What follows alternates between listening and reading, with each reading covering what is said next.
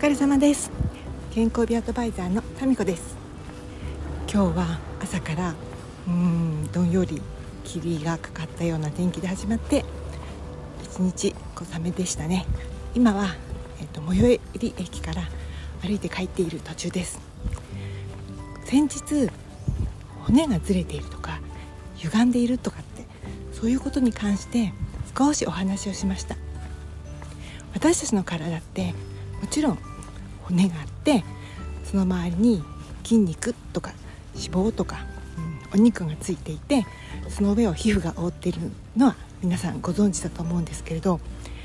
生まれながらにねもう模型のようにね綺麗な骨の形をしているっていうことをしかも何年経っても30年経っても40年経ってもってあんまりないんじゃないかなって私は思うんです。それってなんか工業製品のようですよね。でだけどその骨って1本だけじゃないじゃないですか。人間の体って200以上のいろんな骨で構成されていてでその骨と骨には必ずつなぎ目関節っていうのがあってそれでその骨をねバランスよく動かして私たちは動いているのは多分皆さんご存知だと思うんですけれどそのね関節の動きがそのうまくできるかどうかで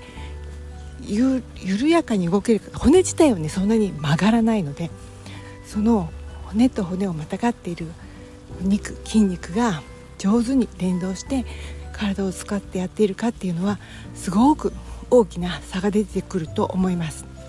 でねそのことによってね使いやすいように使っていると使ってないところはどんどん固まっちゃったりとかもしくはいっつも使われているところが変に疲労したりとか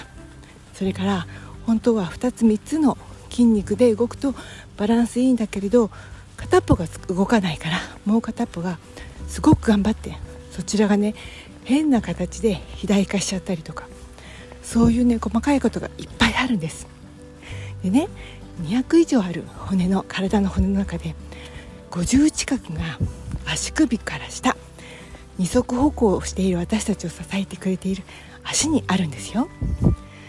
で片足で26すごい細かい骨が私たちの体をバランスよく動かすのに働いてくれているんです。でその骨と骨をまたぐ関節ももちろん骨の数以上あります。でそこはねちょっとずつ狂うと膝周りが少し歪んでバランスをとってそうするとまた今度骨盤もね実は腰の骨って一つじゃないんですよ。関節によっていくつかの骨で支えられているけれどそこが動きが良かったり悪かったり。そうすると今度背骨の上に行って肋骨そして肩最後には首。いろんなところでね微妙にバランスをとってそれが激しいととっても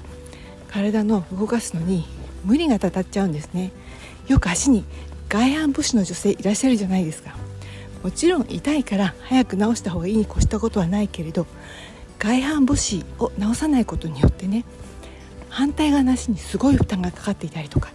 もしくは外反母趾のある膝にすごく負担がかかってるっていうこともあるしどんどんどんどん上に行ってね噛み合わせが辛くて頭痛がするなんていうこともあるんです。だからね放置しないでおいてくださいね。それではまた。今日は一日雨の中お疲れ様でした。